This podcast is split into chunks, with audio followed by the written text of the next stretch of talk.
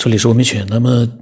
今天呢，其实，呃，我是写的题目是解读，其实并不是我来解读，而是因为我在网络里面看到的一篇关于，呃，人类的大脑，它的一个意识和智能这样的一篇文章，非常的长，但是呢，其实并不知道是谁写的，因为网络里面这样的内容非常的多，呃，原始的作者其实都不知道了，然后里面的内容呢。因为它不是像一般的小的文章一样的胡编乱造一下就可以了，里边的内容呢，一看呢，应该是，呃，某一部，呃，专门研究大脑或者是研究人类智能的这样的一个研究者写的文章，嗯，内容呢非常的多，我是觉得呢，嗯，我只要把自己，呃，感兴趣的，然后自己。需要关注的一些内容呢，把它看一下，然后嗯，做一个简单的思索也好，或者做一个怎么样的一个自己的一个嗯想法，把它表达一下也好，嗯，并不需要去把这样的一篇文章，因为太长了，嗯，把这样的一篇文章从头到尾一字一句的像一个论文一样，你把它研究的清清楚，其实呢，我觉得并不。没有那个必要，我们把那个大概的一个框架和它里面的一些嗯比较，就是说客观的比较，从我们可能是从我个人的角度比较认可的那样的一部分内容呢，把它写出来，呃，那个分享出来。突然，我的那个音箱又开始叫了，小度，小度，休息。那么乱了，被他一弄乱掉了。我的意思就是说，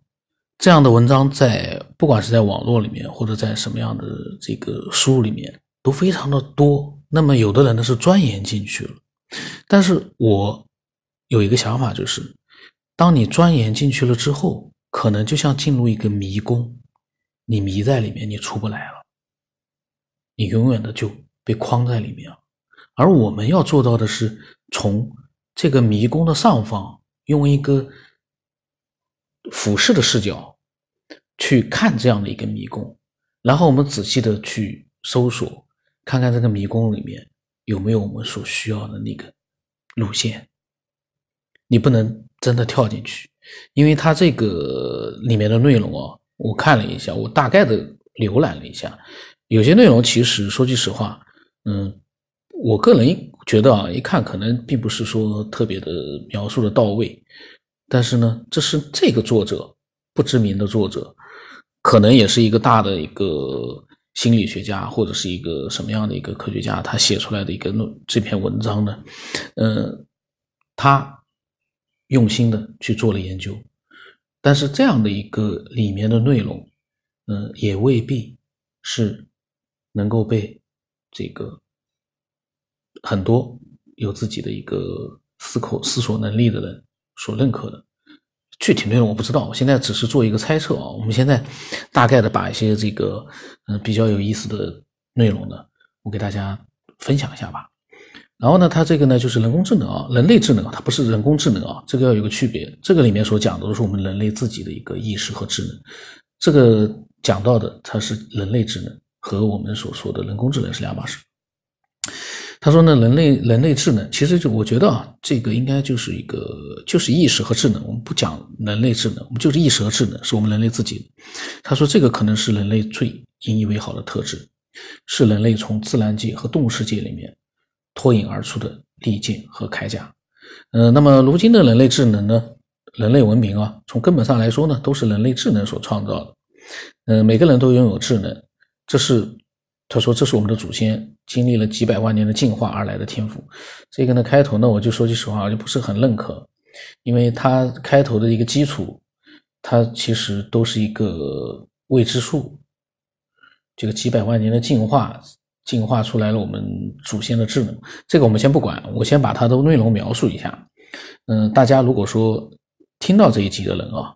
如果在这个内容里面。能够有一些自己的想法，或者认可或者不认可的话呢，也都可以，就是说分享一下自己的想法。我们思索的这个，就是说，嗯，理性一点。那么我现在就专门先把他的内容先分享一下啊。然后他说到了这个智能的本质到底是什么，是怎么工作的？他说，直接的角度来看呢，智能就是人类的思维和思考能力。那么当审视这个行为和过程的时候呢，就发现思维和思考呢，在做两件事情，就是推理和归纳。而在推理和归纳背后做支撑的呢是逻辑。所以呢，逻辑和思考就是逻辑推理和逻辑归纳。这里面讲到了很多这种所谓的名词呢，这个然后呢，他把这些名词弄出来之后呢，就开始往里面唠。所以这样的文章啊，确实是非常，我就觉得啊，真的能听到这期节目的人啊，听到这个节目之后，大概做了一个了解之后，我觉得就可以了，就没有必要再去多看类似的这样的一些文章了，因为会落进去的，会把自己唠进去。这可能是我比较浅薄的一个看法，因为内容呢，它的内容其实还是蛮蛮蛮认真的去写出来的。那么他推理啊，讲到推理，他说举个小例子，一袋绿色的豆子，呃，请问取出一颗是什么颜色？推理可得绿色。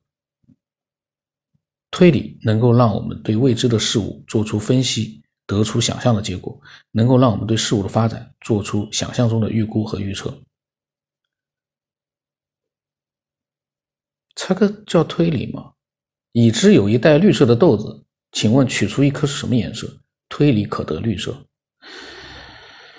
那么，而大脑中的推理行为无时不无刻呢都在发生，且主要分为两种：一种是有意识推理，一种是潜意识推理，也可以叫无意识的预测。有意识推理呢，需要耗费大量的一个大脑资源，需要我们专注思考，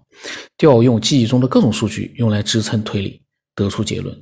这种推理呢，主要用于分析问题和解决问题。比如说，解数学题就在试图一步一步的推理出和正确答案一样的结果，或者是修复故障、查找问题的时候呢，也是试图用推理来解决问题。那么潜意识的推理呢，就是一种无意识的预测呢，不需要耗费太多的大脑资源，甚至于我们都感觉不到这个过程。只有当下意识的预测结果和现实严重不符的时候，才能引起人类的主观意识的一个注意。比如说阅读文章。经常词组有错别字或者顺顺文字顺序的一个颠倒，不影响阅读理解，甚至都不容易发现。因为阅读的过程当中，潜意识一直都在预测可能出现的一个文字组合。那么他所说的这个阅读文章呢，其实是这种正常的，他不是说用我们来读文章。读的话，你错别字肯定是会发现的。我因为我在念的时候，我突然发现的一个。那么你在阅读一篇小说的时候呢，脑海里面都是那个小说里面文字所描写出来的图像，所以说呢，呃，一些的比较少的错别字呢，不会影响你去阅读小说。但是当你去读的时候呢，你会发现，就像我，因为我为什么提到这个？因为有的时候我录人家这个分享者的这个发过来的文字的时候，一旦有错别字，我就立刻就有点懵了，因为立刻我要想想这到底啥啥意思。有的时候真的发现。有的错别字，关键的错别字，会让人立刻不明白这个句子到底讲什么。关键的错别字，这跟小说的阅读里面的整个的一个宏大的情节里面出现了一两个错别字、两三个错别字，那个是没有关系的。但是一个关键的一个一个文章里面一个关键的词如果写错了，那你根本弄不明白什么意思了。那么潜意识呢？他说我们身处的周围环境时刻都有很多运动的物体，潜意识会按照熟知的运动规律。物理规律呢，去预测它的运动轨迹。只有当物体的运动违反了预测中的运动轨迹的时候，才能明显注意到这个物体。比如说，突然的加速减速。就预测是基于过去的信息和状态，状态信息不符合预期的改变，从匀速突然加速或者反过来，都会获得注意力的焦点。那么他说，可见大脑无时无刻的都在预测未来，以填补感觉没有捕捉到的模糊和空白。然后所所以呢，他说推理行为就是根据已知数据进行某种抽象的模式匹配和识别，然后通过内在的关系来预测出可能的结果。然后呢，他又举到了个豆子的例子，就说有一袋豆子，每次取出来一个呢都是绿豆，请问这一袋是什么豆子？那么他说归纳下来就是绿豆。所以他说，归纳呢是提取事物统一的抽象信息，并进行总结分类。当然了，他说在归纳的过程当中是伴随着推理的，在归纳的结论没有验证之前，其实就是一种推理预测的结果。那那数学上有一种归纳证明法，就是在使用通过这个观察得到的经验来提取抽象信息，推理出可能的规律结论，最后再验证这个规律的模式。所以呢，归纳是在寻找、总结抽象有数有数据的这一个数据。那这些还有个逻辑，逻辑呢是事物之间的关系啊。这个本来逻辑呢，大家其实都知道逻辑的一个。意思，你可能没有自己去用文字去解释它，但是基本上“逻辑”这个词呢，大家其实都能有那个就是懂。那他你把它解释的很详细之后呢，反而把它给复杂化了，这个我就不讲了。逻辑推理就是对于事物关系的预测，预测对了就是发现了规律，预测错了就是毫无逻辑。逻辑归纳就是对事物关系的一个形象提取和总结分类，归纳的是否正确，依赖于关系本身的存在性。说这样逻辑就充当了一个层，在此之上，人脑呢利用推理和归纳产生思考和思维，就是智能。在这之下呢，就是这个物质世界所固有的各种关系被抽象成逻辑，是智能的基础。那么他说，这就是为什么智能越高的人，智力越高的人，推理归纳能力就越强的原因。因为推理归纳能力越强，就越善于捕捉因果、预测未来、解决问题、探索出未知的规律等等，也善于学习、记忆和解题。那它在，但是有一点，预测的正确率会随着预测时间和预测范围的扩大不断衰减。预测一分钟之后和一年之后，预测一一个一天和一个月，预测一个地区和一个国家所需要输入的数据和运算复杂度是不一样的。可见，预测超过了某一个阀值，就是时间，包括时间和空间。人脑就无法进行有效的预测了。那么，然后讲到了一些计算机里面的一些逻辑啊，包括计算机里面的这个逻辑门和集成电路。呃，如果让他们拥有逻辑关系的映射能力呢，就是把逻辑转换到电路上面呢。他说，依赖于人类输入数据。第二，逻辑关系呢由程序描述。第三呢，数据分析由程序控制。他说，顺着逻辑，我们看到了关系；顺着关系呢，我后面将进一步了解事物的本质。嗯，他还没讲到大脑呢啊，没有讲到智能。然后讲到了结构、信息与关系。他说，结构呢事物固定、固有存在的，关系是与结构绑定的。呃，然后呢，他说，信息的载体也是一种结构，那么就可以被其他信息所描述，所以信息是一种描述性结构。那么他说。无限小是什么？他说那就是比特，就是信息量的单位，代表的最小信息。他因为物质是由更小的物质构成，最小的物质呢拥有最小的结构，最小的结构对应的就是最小的信息。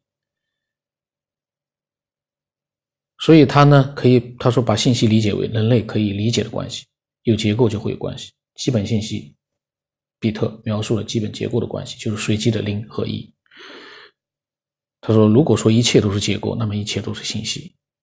而逻辑呢，就是结构的属性，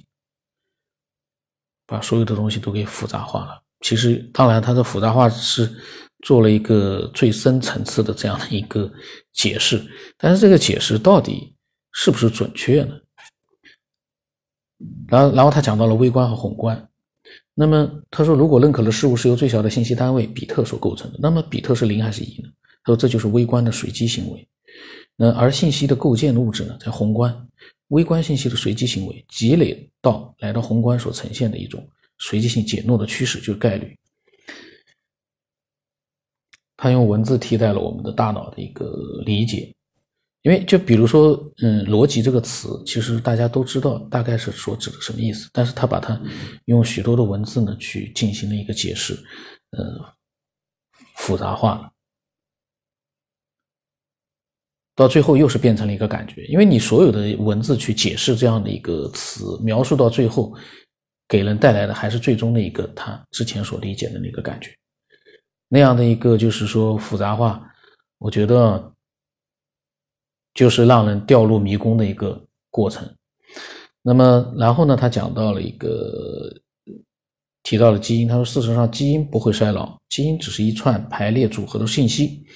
相反，存在越久远的基因会存在更长的时间。衰老的是上层结构，基因是代表的信息，描述了上层结构，结构复制结构就把基因传递下去。然后提到了现在开始来到了大脑的结构和数据来源。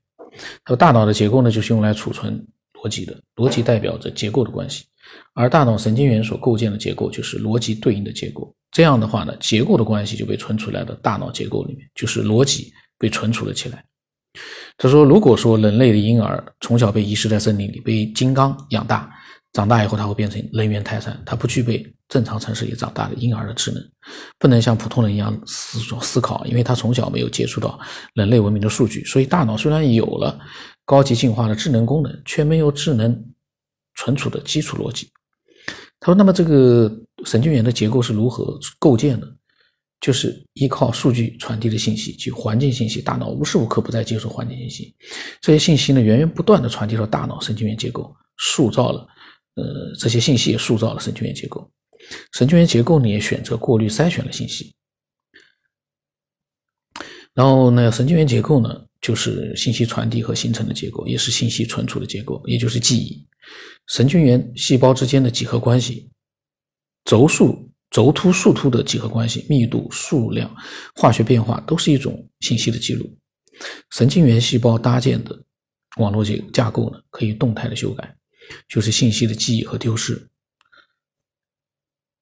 说大脑在最初呢一片空白，没有环境信息，没有上下文，没有所见所闻，就没有所感所想。人类以为自己的想法源于自身独立的产生，其实大脑凭空变不出什么想法。任何想法、思维都需要数据的参与和构成，而数据是来自于外部环境的。这个呢，我倒觉得说的很准，因为人从出生开始呢，全部都是依靠。当然，他除了外部环境之外，也有他自己身体的各方面的一个感觉，是外部环境给他的身体带来的一个一个感觉，然后慢慢慢慢的呢。去塑造他大脑里面的一个嗯，整个的一个嗯，对这个世界的这样的一个理解和各种各样的一个信息补充进原来是很空白的一个大脑，就相当于是一个电脑往里面装了，不断里面去装各种各样的程序，让它有各种各样的一个呃能力。是，其实是真的是一样的呢，只不过是一个简单一个复杂而已。其实从某种地方来讲是差不多的。然后他说，神经元对于自身的化学结构甚至功能的改变，使得脑内的神经网络能不断的针对外部世界优化自己，叫做神经可塑性。婴儿的脑神经可塑性最强。婴儿诞生的时候，他的大脑并不知道自己要变成一个什么样的人，是勇士呢，还是音乐家？这是一个需要存储和整理大量信息，并且掌握复杂社会构建的一个现代知识，还是一个呃现代知识分子。但是呢，他说一个婴儿的脑为所有的可能性做好了准备。他婴儿是神经可塑性的一个这个巨人。他说，但是呢，神经可塑性在人的一生当中都存在，所以人类才能成长、转变和学习新东西。啊，这篇文章。然后说，最开始的大脑具有很强的可塑性，最初的数据会形成基础的结构，这这个时候的数据的排列组合是随机的，形成的结构也非常的具有创造性。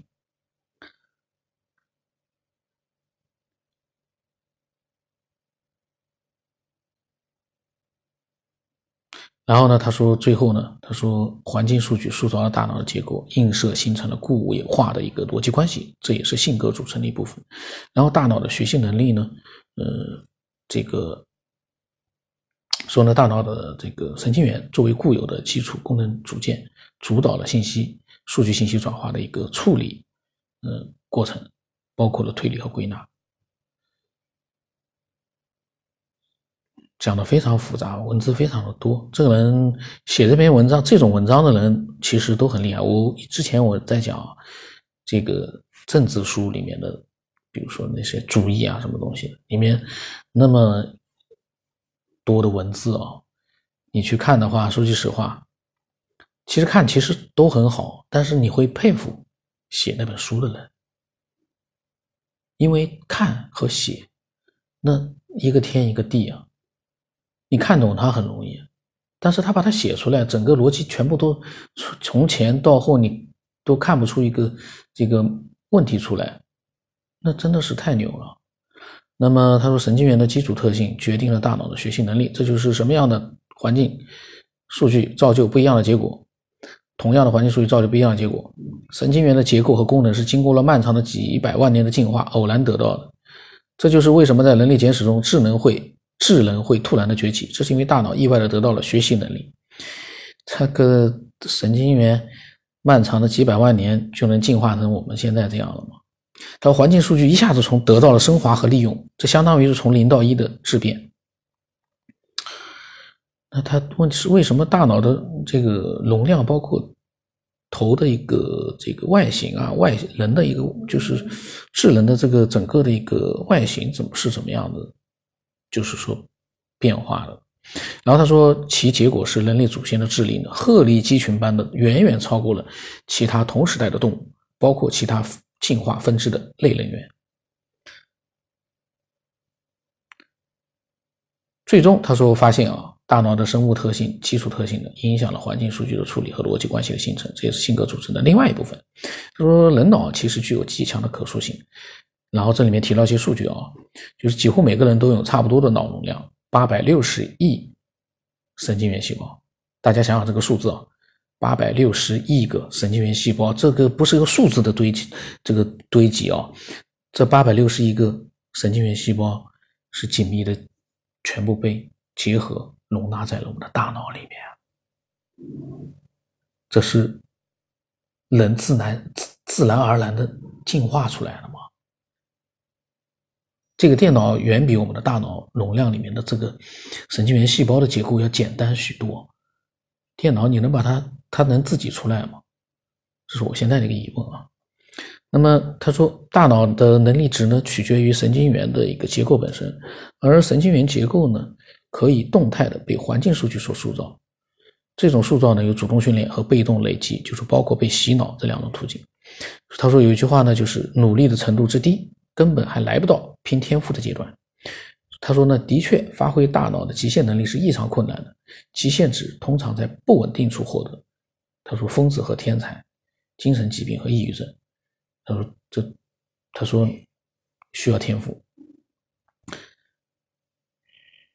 然后呢，提到了努力同样困难，不是想努力就可以努力的，基因决定了脑力的可开发程度。写了半天也没写到关于大脑的一些啊这样的文章。然后他说：“一个信息进入大脑，激活了神经元细胞电位变化，沿着结构传递。”神经电脉冲在神经网络结构当中呢，依靠运动惯性会持续一段时间。这个所分析的这些呢，其实现在因为人类对大脑的理解几乎还是一片空白，所以这些所谓的数据啊，多少亿个神经元这个结构啊什么的，这些呢，其实数据呢，这些细胞的数据不知道是不是就。非常准确，包括他所说到的一个信息进入大脑之后的一个呃整个的一个过程，我觉得呢这些都其实到现在没有定论的，我就不去，那只能说为是他的猜测。然后他说呢，创造力和想象力可以看成是高级的推理能力，嗯，这些，然后微观的随机性就是信息自由组合的根本驱动力，也是想法产生的根本源泉。他说：“想法呢，并不是我们感觉上的抽象和虚无，每一个想法都是一个物质的存在，是电流在神经元之间的电光火石一般的碰撞，是一种排列组合，是一种映射，是一种投影，是一种缩放的信息关联。”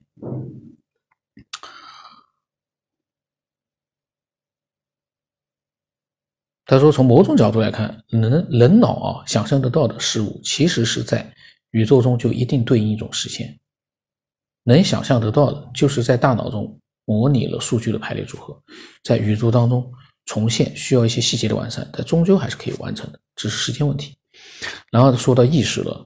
想法源源不断的被组合出来之后呢，意识就是负责处理和监管想法的。所以他说，意识是物质的，存在于大脑的生理结构之中。大脑的生理结构，神经元网络连接是不断变化的，意识也就不断的变化。到刚出生的时候没有意识，只有本能。到慢慢成长的时候，神经元连接增多了，产生出意识。接着，随着信息的积累、知识的学习，性意识呢会越来越深刻和抽象。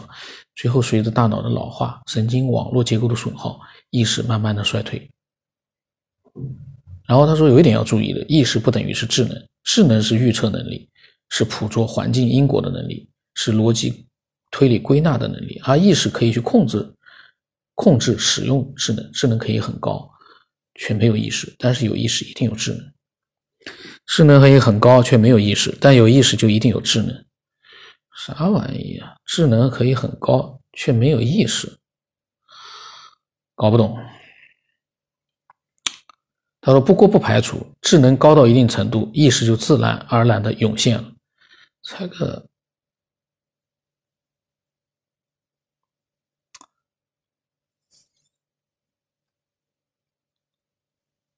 智能的推理和归纳行为能够被意识主观调用，体现在人的记忆、回想、总结等行为。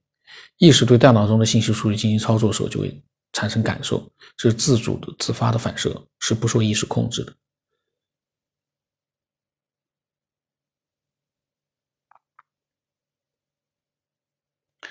理解能力呢，是看成意识对数据主动的处理。要理解一个信息呢，首先大脑中要有能关联的数据。自我意识呢，是大脑生理结构复杂到一定程度产生的高级功能，可以理解为大脑形成了一套逻辑信息关系，是用来解读意识本身的。潜意识、下意识、直觉这些并不属于意识范畴，不能主观的控制，而是神经元被激活后的连锁反应。神经元的激活反应和作用会沿着神经元网络结构持续一段时间，从而产生潜意识、下意识和直觉。因为这些呢是都是属于在目前研究当中的没有一个，我认为啊，到目前为止都没有一个确定的一个定论的这个东西呢。我们反正看一看嘛。然后环境信息瞬息万变，人脑可以利用学习来动态。我觉得这里面就是说，都是一些嗯，什么样的内容呢？然后他做了一个总结：人类智能的来源是环境信息和大脑结构功能共同演化的结果。环境信息可以动态的改变大脑结构，而大脑结构呢，一方面可以储存环境信息的逻辑关系，一方面进化出了意识，可以使用推理和归纳。以及想象和直觉来主动的操作和控制环境信息，那么智能的目的就在于高效的消费信息，也就是消耗能量。人类身体负责接收信息，意识负责处理信息，而在智能之上呢，形成自我意识，只是一种更高效的消费算法。然后他说，如果把互联网比作一个大脑，那么计算机组成的网络就是人脑的神经网络。连路网互联网的每一台计算机呢，就是一个神经元细胞。他说，或者说呢，就是其实使用计算机的每个人是一个神经元细胞，每个人都在贡献的数据，每个人之间的连接和关系以及动态性和随机性的，呃，构成了互联网极其复杂的结构。这样，整个互联网和人脑的网络结构对比起来，就像是一个分形递归的结构。那么，互联网是否拥有自己的智能呢？是否在进化呢？文章很长，我都觉得这样的文章其实它是不是就能其实把一个很简单的一个还没有定论的东西给复杂化了呢？但是呢，他很厉害了，写了那么多字出来，写了那么多字出来，做了很多的名词解释啊。然后下面呢，我们看看就是。一些读者他们的一个留言啊，那么有个留言说，他说智能产生是宇宙不可逆时间箭头下不断熵减的结果，机器智能是这一熵减结果的延续和发展。这两句话似乎指出了宇宙箭头的方向，看不懂。那么这个有一个人留言是动物和植物神经感知区别。我发现这些留言的人啊，都是很深奥的人啊，他们的一句话永远都是。看不大懂啊！我是觉得我的理解能力还是比较正常的，但是有的时候真的是看不大懂。然后这个嗯留言他说，自发的环境信息是浅底层次的信息，只要通过学习接受教育，只有他呢他这个的意思，只有通过学习接受教育，才能形成较为系统和较高层次的信息。然后这个人说呢，越到宏观越复杂，越到微观越简单。到底是复杂容易确定，还是简单容易确定？谁说越到微观越简单呢？现在到了最后的微观了，现在大家都还是一片茫然呢。总之呢，呃，我因为看的这个文章字很多，然后呢，他讲的是这个大脑智能本质的解读。那么，所以呢，我在想录，好好录一期的。那么，但是呢，就是说这样的一些内容，我这样一些翻下来啊，我一边看一边把一些呃里面的一小部分内容把它就是讲述出来呢，一定是非常的混乱的。说句实话，我。对这个里面说真正描写出来的有价值的信息，我觉得，我感觉好像没有太多的一个感觉吧，因为我们有的时候去研究智能或者研究所谓的意识，需要这样子把它分解成一个一个的、一个一个越来越深的这样的一个名词解释吗？然后对我们并不是嗯非常了解的这个大脑里面的一个状态，能去把它简单的去做一个，好像是已经成了定论的描述吗？我觉得好像做不了，我们只能说去做一些推测，而且这个推测啊，还是能够用呃所有的人都能够明白的这样的一个描述方式。就是真正的就有些论文我们是看不懂，但是呢，我们可以从某种角度去做一个让大多数人都能够理解的这样的一个解释，嗯，然后呢，而不是说呢从头到尾看完了之后呢，你都根本不知道他在讲什么，这就是这文章，我就说这就是政治，呃，一些书籍的一个厉害之处，你把它从头到尾看完，你每句话你都懂了。等到你全部看完，你不知道他在讲什么。但是呢，当然了，当然你你自己呢，可能又多了一点点比较模糊的，你自己还没有意识到的一些认知，这个也会可能。但是我觉得呢，这样一篇文章，我是这样这样随随便便的把它给呃抽了读了一点点。你真正的要把它全部都读完，还要去弄明白里面这些名词解释啊，包括这些东西，可能要花几个小时，甚至于时间更多。但是有意义吗？花这么多时间？因为这些时间你把它弄明白之后，很很明显的一个结果就是，你还是不明白他到底讲了些什么。那么这可能是我自己个人的这个比较浅薄吧，所以说呢，对他这个文章的这个真正的一个意思呢，没有没有没有认知到，因为我这个是随机的一个抽读，这篇文章我也是刚看到。然后呢，我一看这么多文字，我在想里面肯定有一些东西是很有意思的。然后后来看看看看，我发现，哎呀，这些东西，我光是这样子去读，我都要睡着了。总之呢，呃，期待更多的人能分享一些，就是说，能够真正的让我们都能明白，而且能够有启发的一些东西。今天这一期呢，如果有人听到的话呢，嗯，听完了，如果听完的话，可以添加我的微信啊，x 五三四七八五八四五，因为能把它听完的人，还能愿意添加我的微信的人，我觉得这都是我非常尊重的这样的一群人。嗯，那么今天就到这里吧。